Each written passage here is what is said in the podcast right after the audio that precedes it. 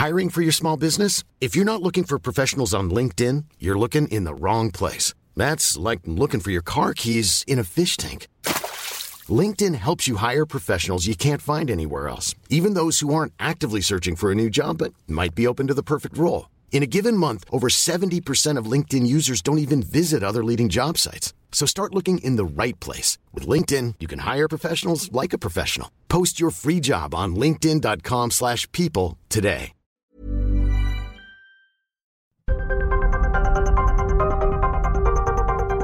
El fraude electrónico es cada vez más complejo y difícil de prevenir, explica José Andrés Chávez. Mientras las empresas de todos los tamaños están volcándose a la venta en línea, millones de dólares se están perdiendo al año a manos de cibercriminales, quienes han hecho a un lado las pistolas y los cuchillos y los han cambiado por el teclado y la pantalla. La empresa que José Andrés ha fundado junto a su socio Imran Arshad, Bayonet, promete revolucionar la forma en la que se está combatiendo a estos crímenes, que no solo afectan a grandes corporativos, sino también a pequeños y medianos empresarios.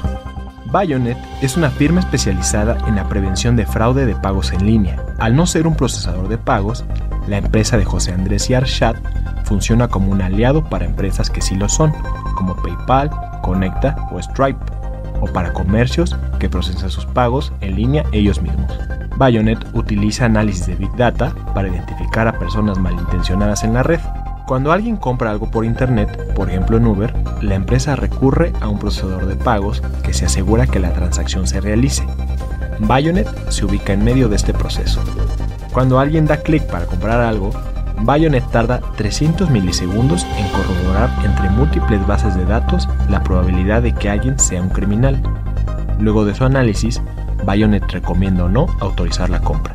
Este tiempo de respuesta es tres veces más rápida que la de servicios mucho más caros que los que José Andrés y Arshad ofrecen. Bayonet logra esto al hacer uso de la cultura colaborativa.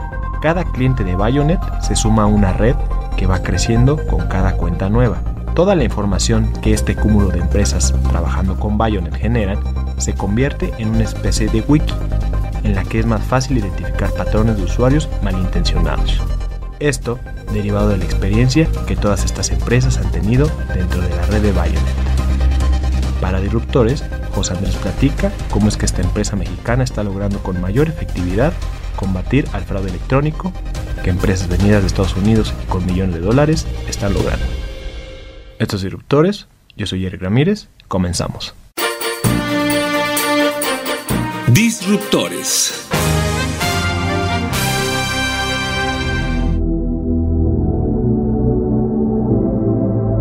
Imran viene de la industria del comercio electrónico y yo vengo de la industria de pagos, por lo cual nos tocó vivir un problema muy grande que hay aquí en México y en Latinoamérica, que es el fraude cuando compras algún bien o servicio en línea.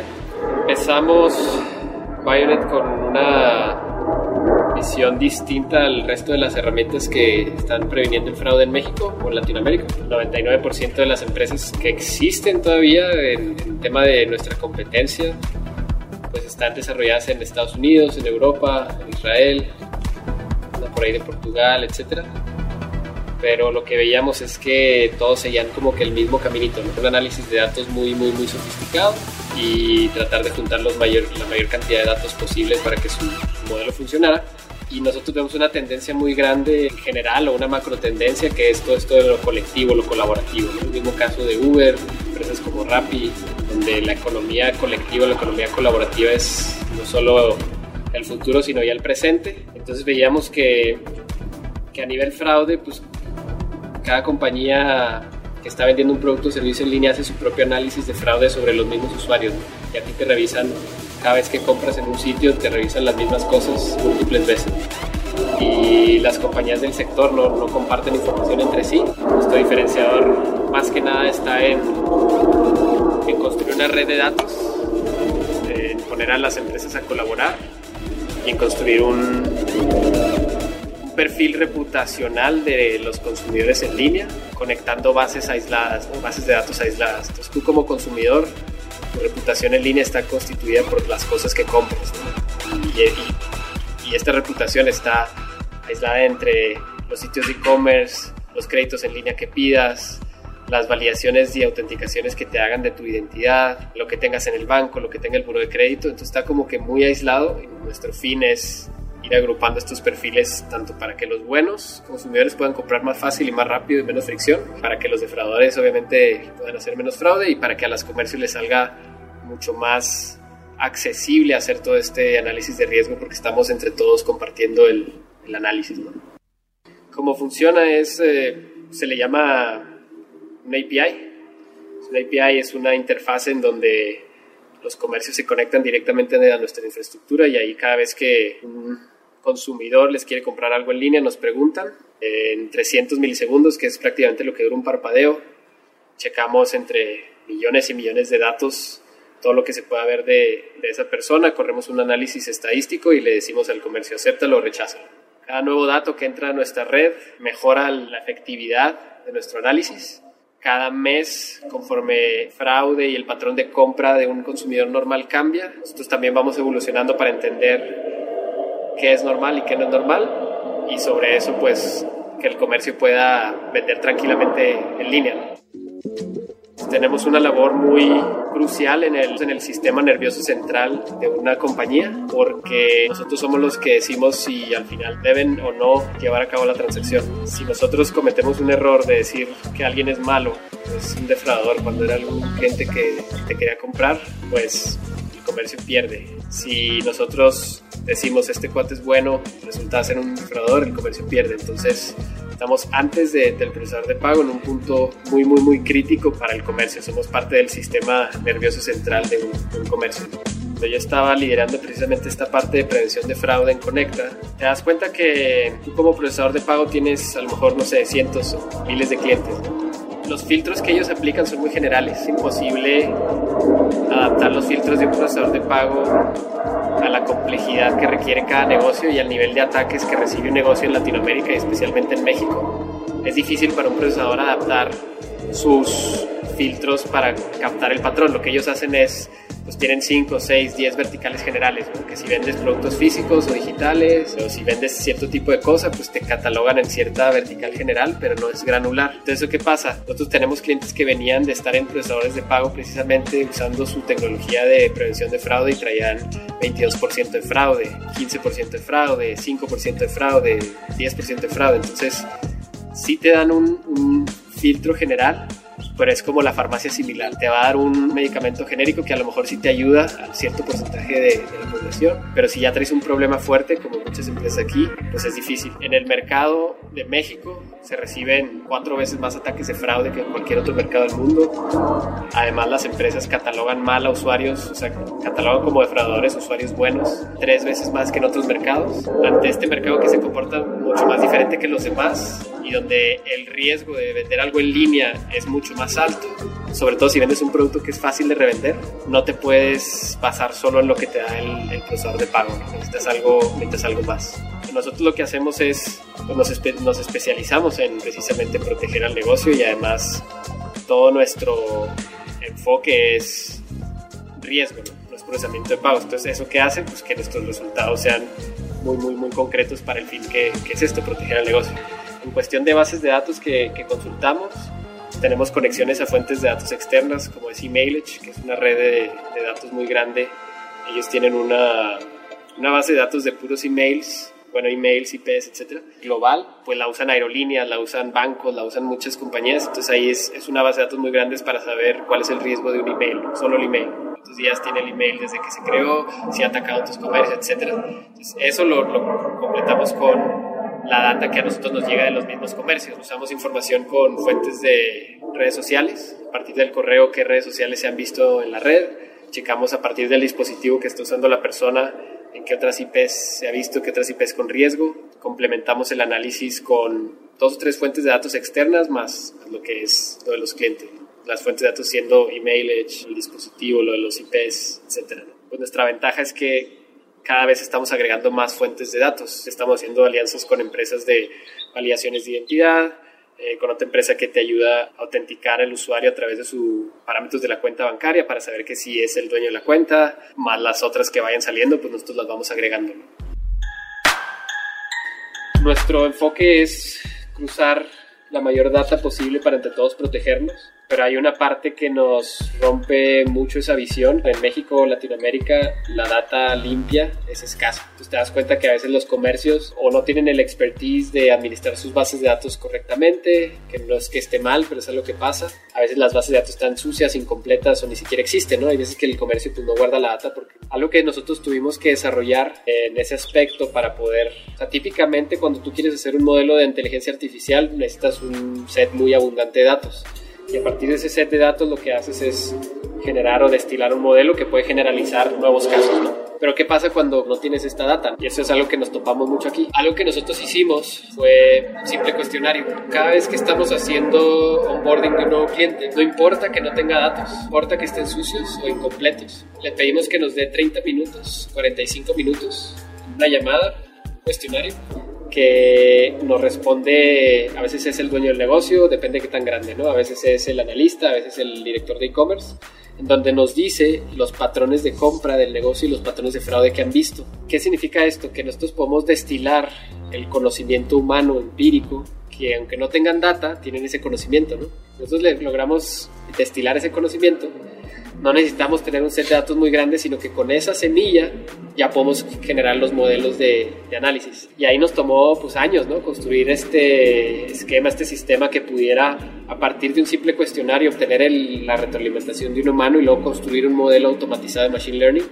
Es algo que si tú le dices a un ingeniero en Silicon Valley que se dedica a hacer data science, que no hay un set de datos para hacer un modelo, pues te va a decir, pues no te puedo ayudar, chaval pero aquí, pues como buenos mexicanos, y como no teníamos otra opción, fue, oye, no tengo datos, bueno, pues ¿qué tienes? No, pues tengo conocimiento empírico, ah, pues échalo, ¿no? Con eso. Entonces, eso ha sido, eso ha sido gran parte del éxito que hemos tenido porque no, no tenemos ese freno. Evidentemente, cuando hay data, pues que fregón y ya, estamos del otro lado.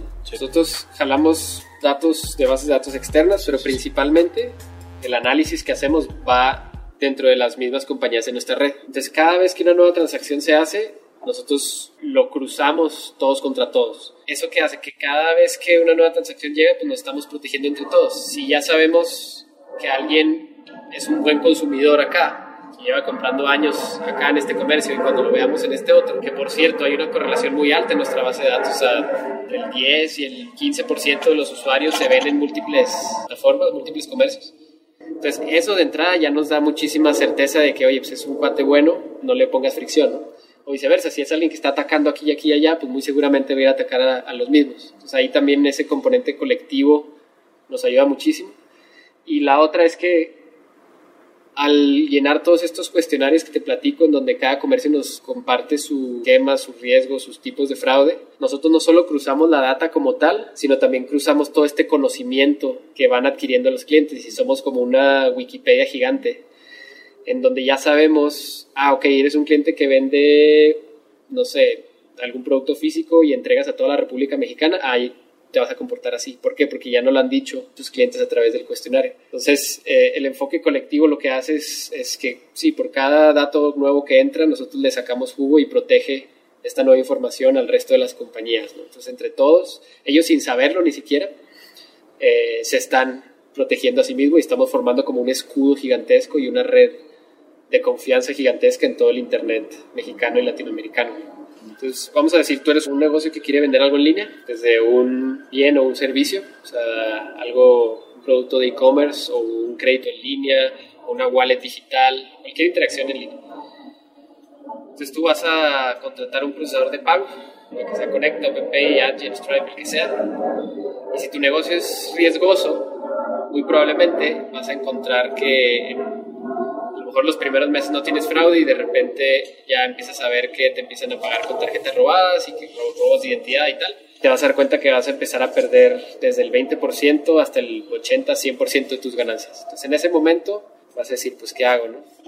Ahí entramos nosotros. Nosotros somos una compañía que te ayuda a prevenir este tipo de fraudes. La manera de utilizarnos es muy sencilla. Tú estás utilizando una plataforma de e-commerce como Shopify o como PrestaShop, que la mayoría de las empresas aquí en, México y en Latinoamérica las utilizan. Pues te puedes conectar a nuestro servicio con puros clics. O si eres un corporativo o alguien más grande, pues instalas lo que se le conoce como el API. En ese momento nosotros estamos conectados a tu checkout, a tu carrito de compra cada vez que alguien te quiera comprar nos vas a preguntar. Cada vez que nos, nos preguntes por un usuario que te quiere comprar algo y te demos una respuesta sobre su riesgo, te vamos a cobrar eh, centavos de peso por cada consulta.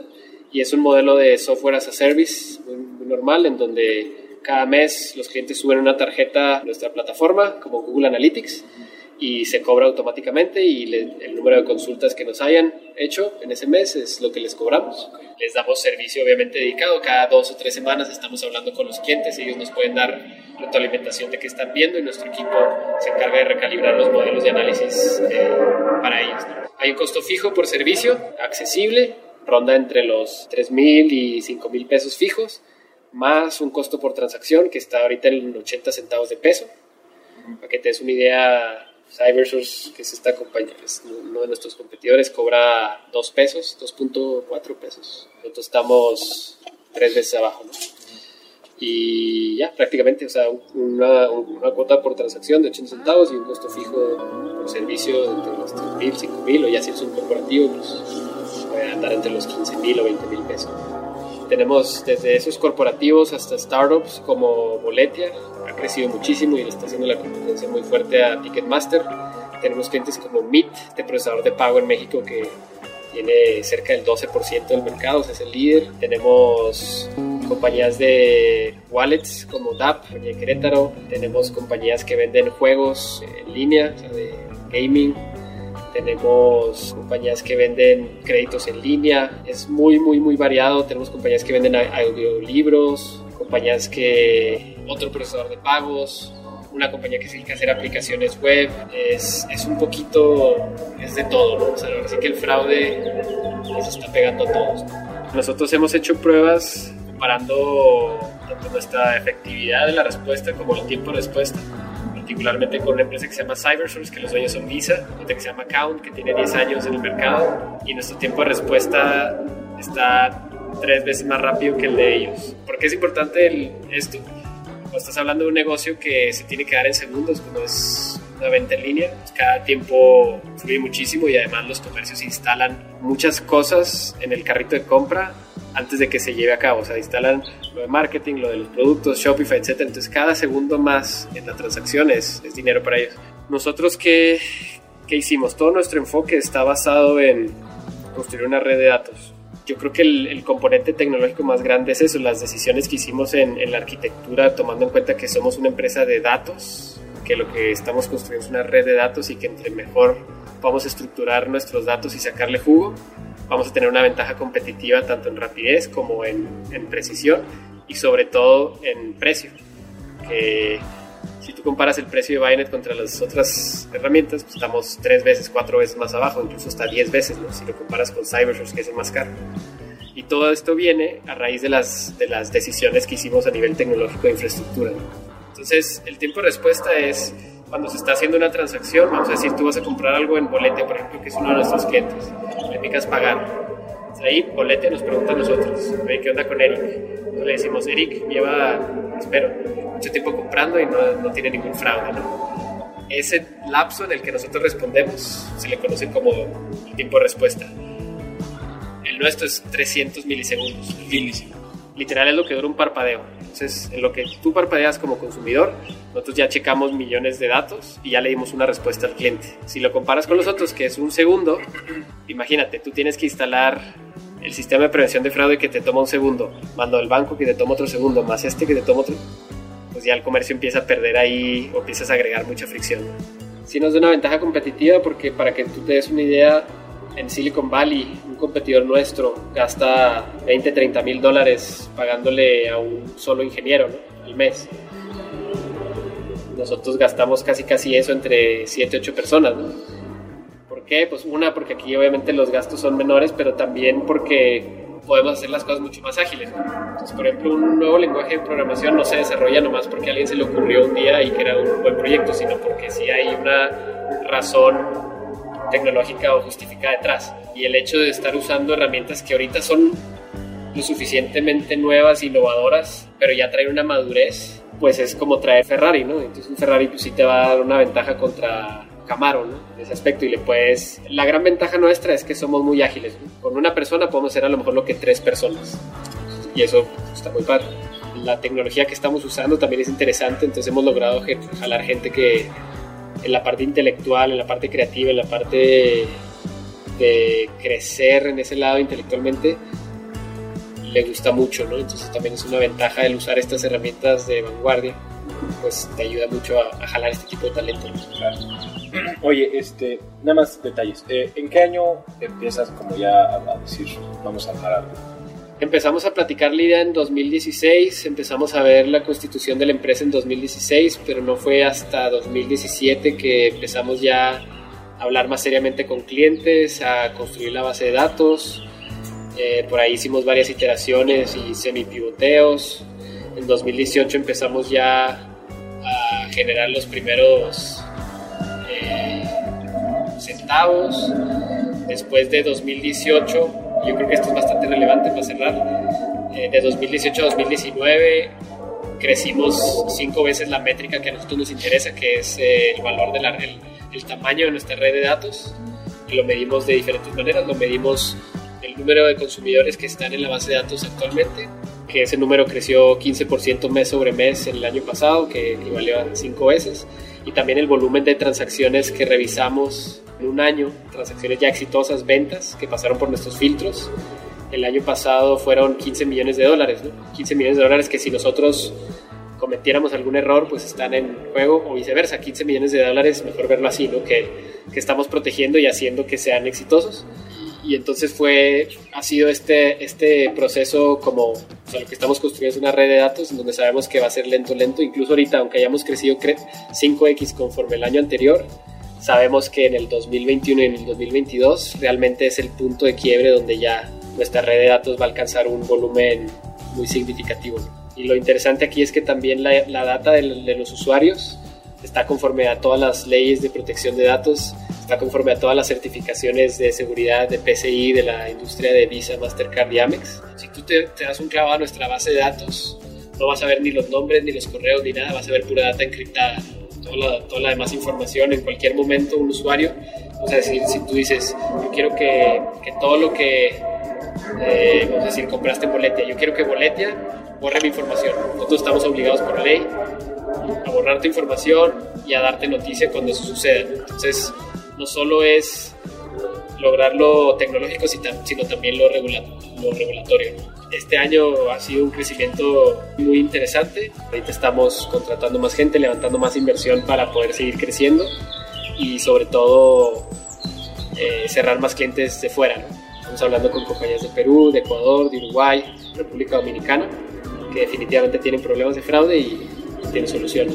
En este tipo de cosas de startup siempre es, mira, ya demostré estas métricas, ya demostré estos avances y ahora necesito contratar más gente para crecer. Entonces ahorita lo que, lo que sigue es, pues ya validamos, uno, ya construimos una red de datos bastante fuerte, ya la estamos monetizando, ya tenemos cuentas clave, corporativos, startups de todo tipo. Ahora lo que sigue es eh, aumentar nuestro esfuerzo comercial. Nosotros sabemos que en Latinoamérica las ventas son muy de relaciones. Lo que sigue es contratar equipo más senior, o sea, más gente con más experiencia, incluso que nosotros. Somos un equipo bastante joven, el promedio de edad de nosotros está en los 27 años. Entonces ahora queremos traer gente de 30, 40 años que ya haya estado en la industria y que tenga todos los contactos.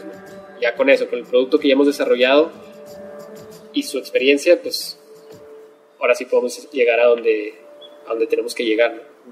Gracias por escucharnos. No olvides escribirnos en Twitter a arroba podcastom o por correo a podcast.om.com.mx. Este es un podcast de la Organización Editorial Mexicana, grabado en los estudios de ABC Radio en la Ciudad de México. Even when we're on a budget, we still deserve nice things. Quince is a place to scoop up stunning high-end goods for 50 to 80% less than similar brands. They have buttery soft cashmere sweaters starting at $50, luxurious Italian leather bags, and so much more. Plus, Quince only works with factories that use safe, ethical, and responsible manufacturing. Get the high-end goods you'll love without the high price tag with Quince. Go to quince.com/style for free shipping and 365-day returns.